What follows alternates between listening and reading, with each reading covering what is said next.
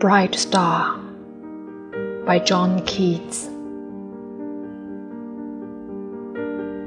Bright star, would I were steadfast as thou art, not in lone splendor hung aloft the night and watching, with eternal leads apart, like nature's patient, sleepless eremite.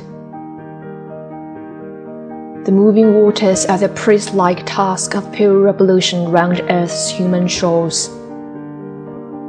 Or gazing on the new salt fallen mask of snow upon the mountains and the moors. No,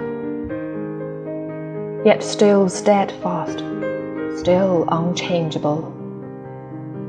Pillowed upon my fair love's ripening breast to feel forever its soft fall and swell. Awake forever in the sweet unrest.